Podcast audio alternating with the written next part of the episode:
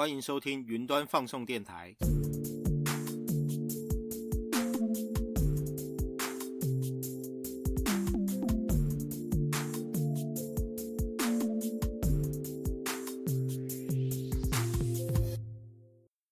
Hello，我是主持人克劳德。今天是 A 九基础课程的最后一集，我们来聊聊微软技术认证考试。在今天的内容里面，我会跟各位介绍微软的技术认证考试相关的资讯。我把它分成几个大的环节，包含了为什么你需要取得认证，然后微软认证考试的种类有很多种，我会跟各位做一些基本的介绍。当你准备要参加呃其中任何一门考试的时候，你应该要怎么样准备相关的考试内容？在后面的话，我会跟各位介绍大部分认证考试的时候的考试方式，包含了你要怎么考试，题型会有哪些。最后的话就是，如果你顺利通过了考试，那你下一步应该要怎么做？这是我们今天的主要内容大纲。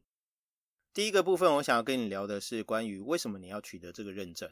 我觉得，呃，取得认证的目的有非常非常多。如果要讲一个能够让你长期保持学习的动力跟乐趣的话，我会说，你取得认证的目的最重要的就是你去验证你在学习这堂课程的整个学习效果。呃，参加考试的话，其实是为了要去验证说你在可能花了一天或者是几天的课程，然后包含了课后自己再花更多的时间去做线上的操作练习，做考题的练习。投入了这些时间之后呢，透过这一个测验来去验证你在过去学习的成效是怎么样。以前我们在当学生的时候，学校可能会有月考、期末考，或者是升学考试，一个阶段一个阶段去验证你在过去学习的能力的结果。最主要目的的话，像我自己本身，最主要目的其实就是利用考试的方式去验证说，哎，我对这个主题到底了解多少。每一次的考试，它都会有给你一个分数。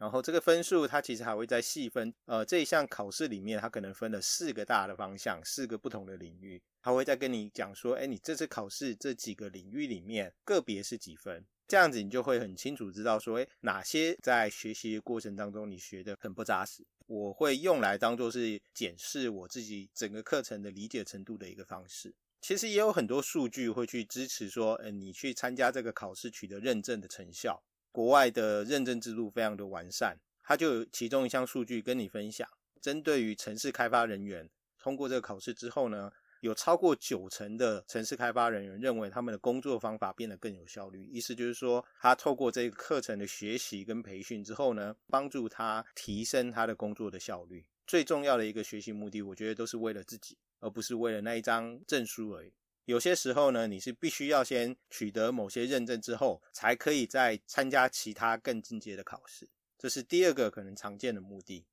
第三个常见的目的，其实就会跟公司有关了。毕业生并没有工作职场的经验，透过了证照跟上班的公司，未来雇主说：“哎，因为我取得了相关的一个技术证照，哦，证明我对这块知识啊是有一定程度的了解。”或者是说，你今天你想要转换职场的跑道，你会希望进入这个产业之前，先培养一些这个产业的相关的基础知识。培养的方式，最好的方式就是透过证照去验证已经具备了这一块的相关经验知识。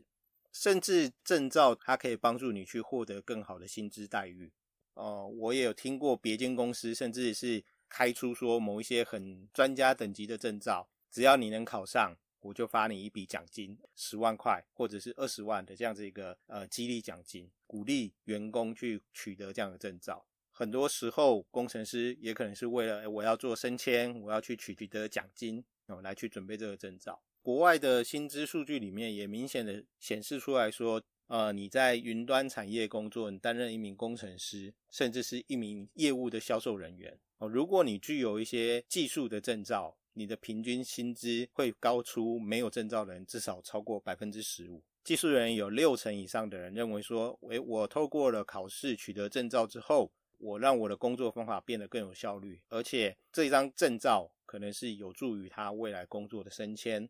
一般的工程师变成主任工程师，或者是变成管理阶层。最后一个呃取得认证的目的就会呃限缩在是呃学生这个身份。微软的技术证照，它有跟美国的 ACE 的机构哦去合作，然后在美国已经有一千六百二十七所大专院校是 ACE 的会员。那如果你是未来想要就读这个 ACE 会员的学校，然后你也有通过微软的认证考试取得证照的话，它会有一个学分的一个折抵的动作。意思就是说，譬如说你取得了呃微软的 A 九基础的证照，叫做 AZ 九百证照，它就可以帮助你去折抵呃未来一学分这样子的一个学分数。那你可能会问说，如果不是 ACE 的会员学校，那是不是也有接受呢？其实，在美国，哦，就算你未来想要读的学校，它不是 ACE 的会员学校。很多非会员的学校接受 ACE 的学分制度。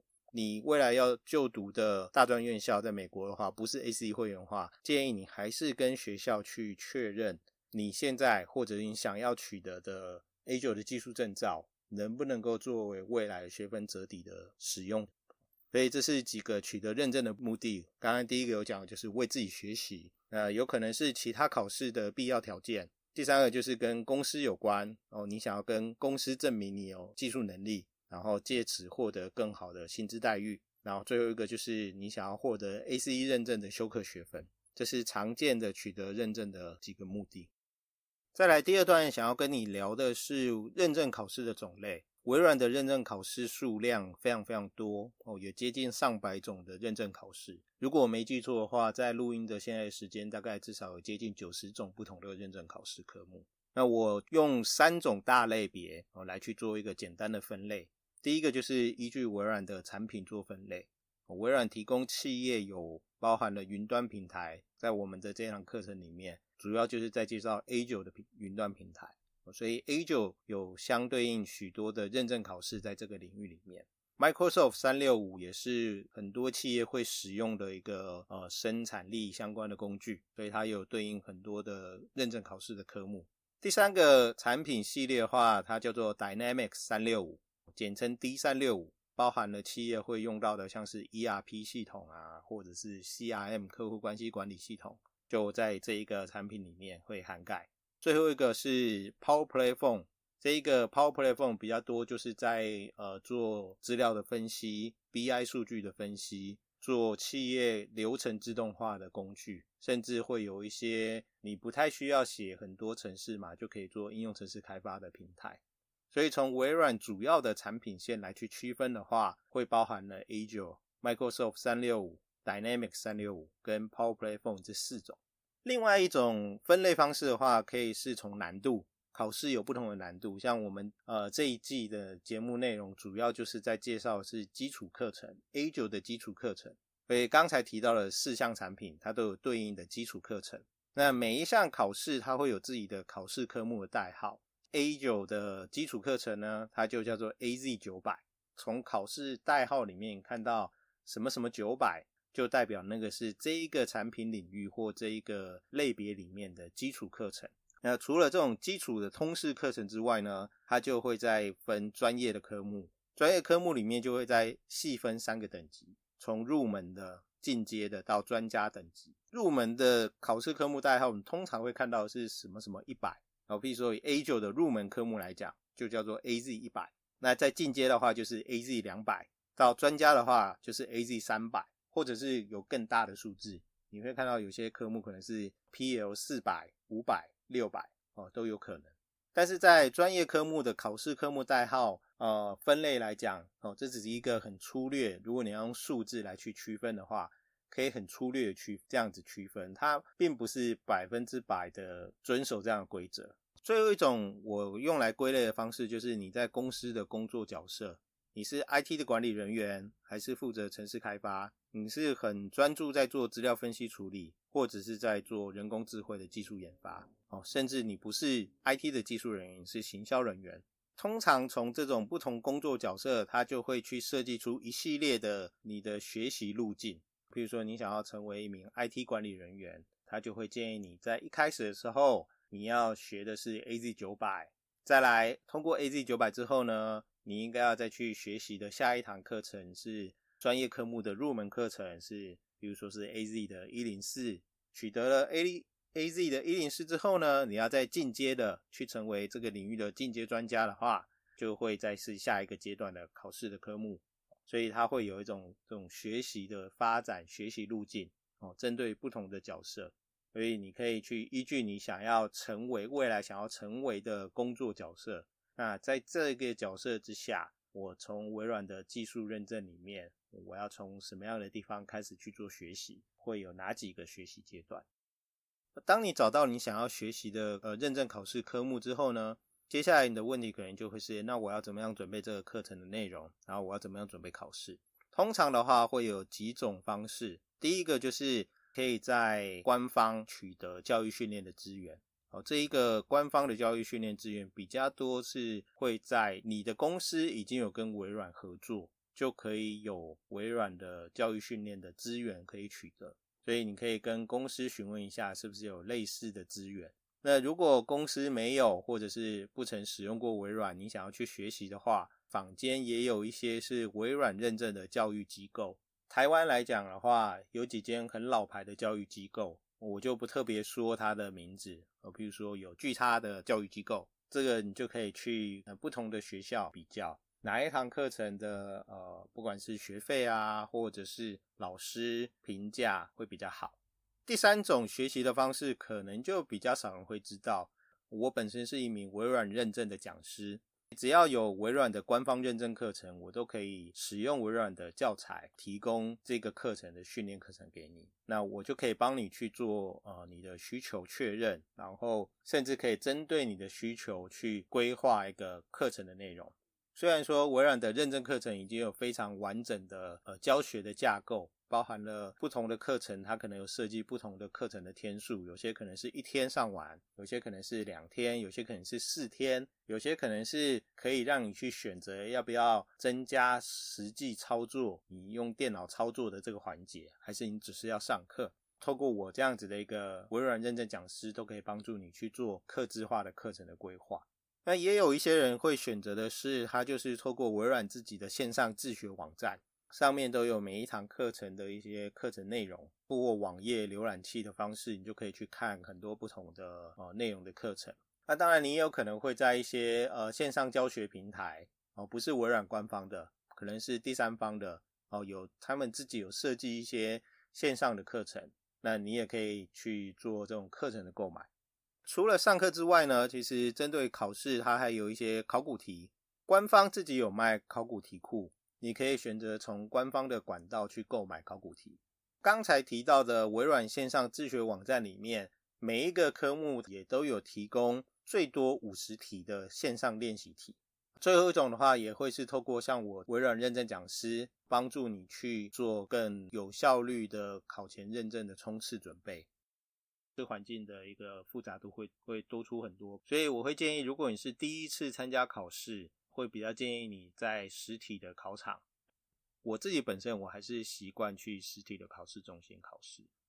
考试类型里面你会遇到的题型大概会分几个，第一个是单选题，然后复选题。除了选择题之外呢，它还会有填空题跟所谓的情境题。第四种的情境题的话，它就会是给你一个实际的个案，比如说有一间公司，它是在卖脚踏车的，然后呢，他在全球架设了电商网站，这个电商要把脚踏车卖到美国、欧洲、亚洲，那他会告诉你遇到的问题现况是什么，他想要怎么样去改善它，他会用故事的方式去描述这个情境。接着设计出可能是五到十题不等数量的一个题目，所以这五到十题的一个数量就会围绕在这个情境里面去发问。所以你考试的题目大概会是这几种。呃，考试不会考你实际的操作。那你要报名考试的话，就是在微软的一个线上网站就可以报名了。大部分的人就会是透过叫做 Pearson VUE 这一个报名的系统。那如果你是在校的学生或者是在校的老师，可以跟学校确认一下，是不是有一套考试的系统叫做 Certiport，C R T I P O R T 的城市开发的知识。那这些不同的角色，它会有对应的学习路径跟对应的认证考试的科目跟课程，所以你就可以参考这个学习路径来去规划你接下来要去上的课程会是哪一堂课。那另外一种就是依据你自己的兴趣啦，想要学一下跟资料分析有关的，我想要学学 OpenAI 的技术，这些都有对应的考试认证的科目，所以你可以依据你自己有兴趣的一个主题来去作为你取得认证之后的下一步的规划。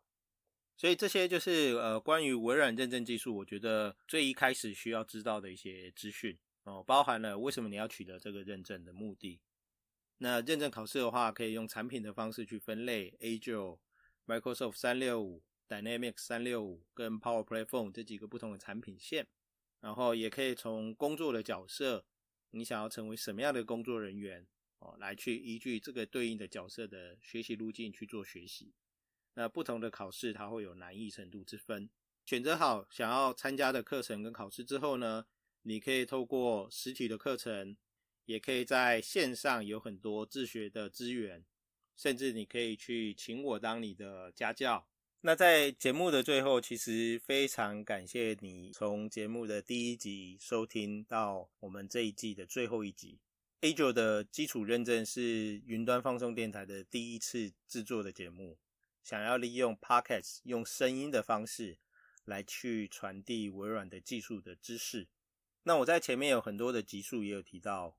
在呃透过声音去传递知识、去学习微软技术，其实它不会是呃最完整的。很多时候呢，你需要有自己动手操作，你需要看到画面。那这个是在 Podcast 目前没有办法提供给你的。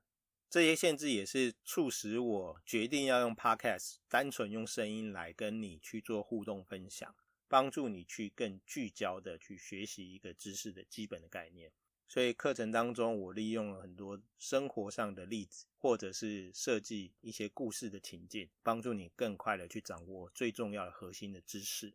所以，如果你对于呃这样子的一个方式，你觉得很很有兴趣，很棒。然后你也有其他想要听到的主题，任何的资讯科技产业、云端的技术，你觉得诶，透过 podcast 的方式，透过这种用生活例子，甚至是去撰写一些故事情境，去学习这个核心知识的方式是很有趣的话，或者是对你真的很有帮助的话，那非常欢迎你告诉我你想要听的主题会是哪些。这个可以作为我们这一个节目的第二季、下一个季度的一个节目的规划。那再次感谢你今天的收听，也谢谢你在整季追踪了每一个集数的内容。有任何的改善之处，或者是任何建议，非常期待你的来信留言。也希望你能够帮我把这个节目分享给更多的朋友，让他们能够知道。那我们的节目就到这边，期待下一季的出现。拜拜。云端放送电台的节目企划、监制和音乐是由安达斯科技制作出品。我是节目的制作人和主持人。制作这个节目的目的是希望帮助即将从学校毕业的学生，准备投入职场的社会新鲜人，或是想要转换职场跑道的你，能够在进入云端产业之前，培养专业知识，并成为一名优秀且专业的工作者。如果你认同我的创作理念，请在你的 IG 跟朋友分享收听心得，帮助其他人更容易找到这个节目。喜欢我们的节目，不想要错过每次更新的节目内容，请记得按下订阅。许多本集内容提到的补充资讯都会放在节目下方资讯栏里。最后，如果你想要跟我一起讨论或交流，或者对本集节目有任何的意见回馈，欢迎在 Apple Podcast 留言，并追踪云端放送电台的 IG、脸书还有官方网站。网址是 triple w 点 m d a s 点 com 点 t w，谢谢你的收听，我们下集见。